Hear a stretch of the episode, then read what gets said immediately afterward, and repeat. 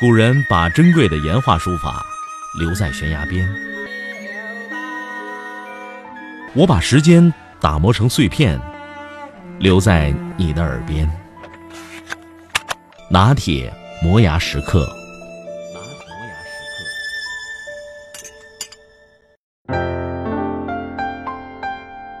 最近我读了几本相当不错的书，《康熙和曹寅》《教魂》。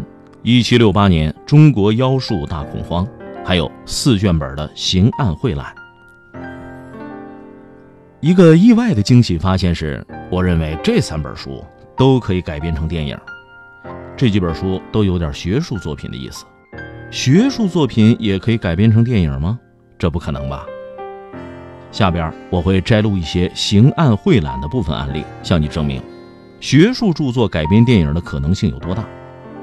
刑案汇览，顾名思义，收录的就是清朝形形色色的刑事案件。我发现，把它们拍成一部叫做《死在清朝的一百万种方法》的电影，真是再适合不过了。封建王朝的一大弊病就是妇人守节，这个混蛋文化造就了无数的荒唐命案，清朝就是集大成者。有一个案例发生在湖南。说有一个男的叫金瑶，他有个朋友呢叫周富，两个人经常会在周富的屋里喝酒。金瑶有时候还会留在这里小睡一会儿。有一天，金瑶喝醉了酒来找周富，周富不在，这金瑶又不胜酒力，就在屋里躺下休息一会儿。等周富回来，赶紧叫人把他背回了家。可是万万没有想到，这些天周富刚好跟儿媳妇程氏换了房间。金瑶醉酒之后睡觉的那间房子，现在其实是周父的儿媳妇程氏的卧房。程氏回家以后知道这件事儿，越琢磨越不是味儿。书上的原话是这么说的：“恐外人已有不端，就是担心外人怀疑自己有不端的行为。”哎，于是这程氏就上吊自杀了。被人睡错床就自杀，这上哪儿说理去？这个案子，金瑶被判流放。城市立贞节牌坊，还有个让人哭笑不得的案子，也是因为喝酒。马路和王勇是莫逆之交。有一回，马路到王勇他们家，两人都喝大了。王勇拿着小刀削苹果，马路告辞，王勇就起身送客呀。两人都以奇人的礼节，不断的作揖、作揖再作揖。没想到马路不胜酒力，突然前倾跌倒。哎，王勇赶紧伸手去扶，却忘记自己手中有尖刀啊！结果一刀就刺中了马路的胸口，马路当晚就死了。靠谱的朋友能够雪中送炭，而不靠谱的朋友有时候却能要你性命。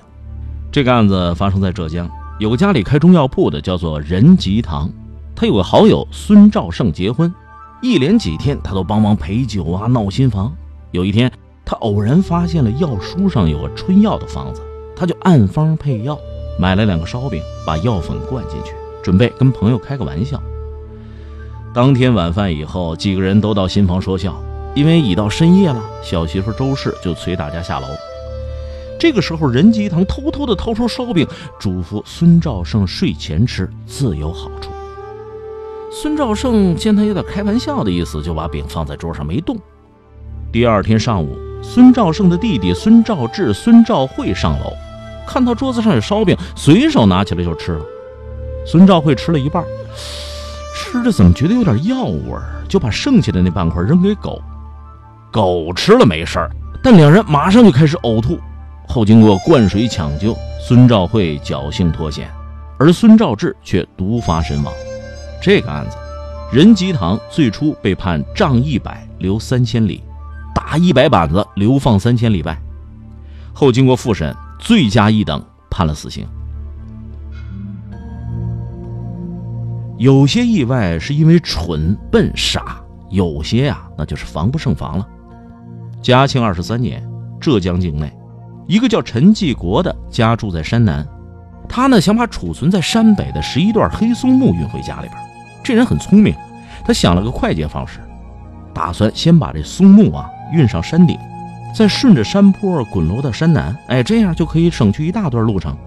那天山中大雾，陈继国先是冲山下大喊：“见没有人答应，就认为山下没有人行走，就和同伴一起抬起原木，顺着山坡就滚下去了。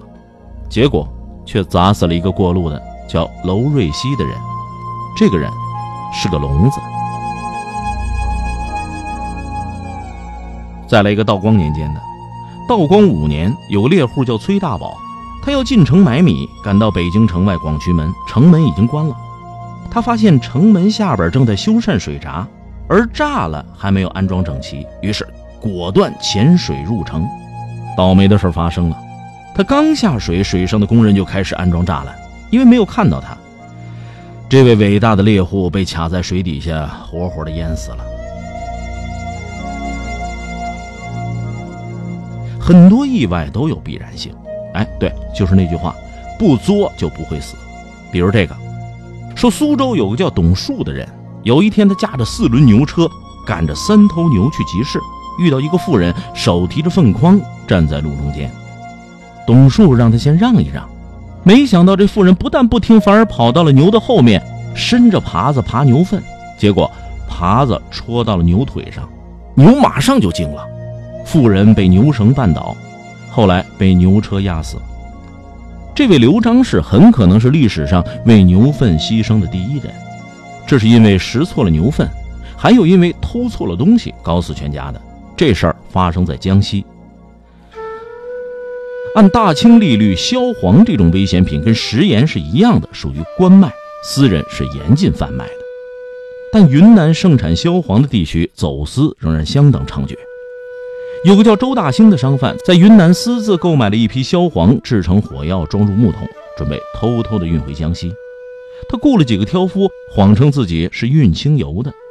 挑夫里有个叫李光兴的，见财起色，走到半道，趁周大兴不备，伙同另外两个挑夫把两只木桶偷回了家。到了家之后，因为木桶打不开呀，他就想，既然是清油，开个洞，那它自动就会流出来。于是他就拿着铁条烧红了去钻木桶，当时就引起了大爆炸。李光兴两名挑夫林永成、齐真，还有李光兴全家全都被炸死。这个案子，周大兴被发配边疆充军。最后再讲一个意外，这件事儿发生在嘉庆年间，河北有个叫张生成的，这个人有两大嗜好，一个是打鸟，第二个就是抽烟袋。有一次，他打鸟归来，路过朋友赵登林的家，赵登林留他吃饭，他嘴里呢正叼着烟袋，没法回答，就摇头谢绝。结果散落的火星掉落枪门，枪走火了，把赵登林轰了。直隶总督认为张成生身携杀人利器，却思虑不周，泥已满流。在这里，我解释一下什么叫流刑。所谓流刑，就是古时候把犯人遣送到边远地区服劳役的刑罚。从唐朝到明清，流刑分为三等：两千里、两千五百里和三千里。判处三千里的流刑叫做满流。地理上的远近可以深刻影响古代人的心理，进而构成量刑的等级。放到现在，这是很难成立的。今天你要是犯了罪，在廊坊蹲监狱和在新疆蹲监狱区别应该不大，但对交通通讯不发达的古代的囚犯，流放地相差五百里，都会对身心构成巨大的影响。这事儿很值得细想。这就是刑案汇览，怎么样？是不是可以改成大清版的《死神来了》，或者是“万万没想到之死在清朝的一百万种方法”？李汉祥要是活着，我想这个电影他可以拍。